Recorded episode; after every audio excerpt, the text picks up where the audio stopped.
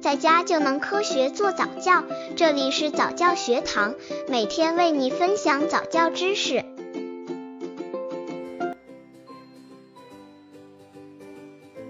家长用耳语对宝宝说话好不好？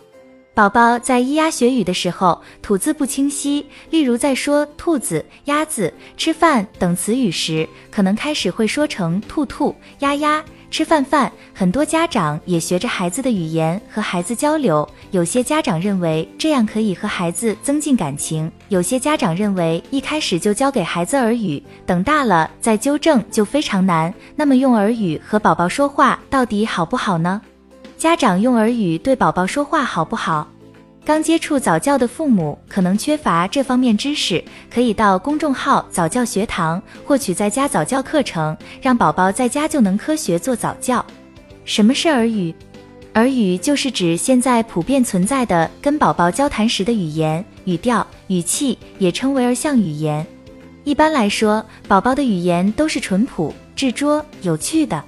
儿童语言发展有其自身的阶段性，一般都是经历单词句，用一个词表达多种意思；多词句，两个以上词表达意思，说出完整句子这几个阶段。父母对孩子进行教育时，应了解这一规律，但又不能迁就他，而应通过正确的教育引导孩子的语言向更高阶段发展。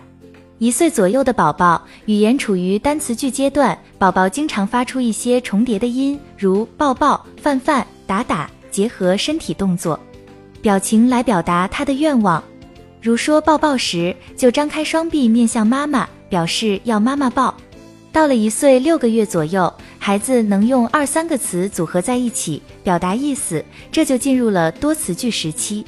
开始时能把两个词重叠在一起，如吃饭饭。妈妈抱，快到两岁时出现简单句，能准确地表达自己的意思，如说出妈妈抱宝宝、宝宝吃饭饭等。在这些发展阶段中，孩子用小儿语是因为其语言发展限制了他准确表达自己的意思。有些父母因此以为宝宝只能听懂这些耳语或觉得有趣，也用同样的语言与宝宝讲话，这样做就很可能拖延了孩子过渡到说完整话的阶段。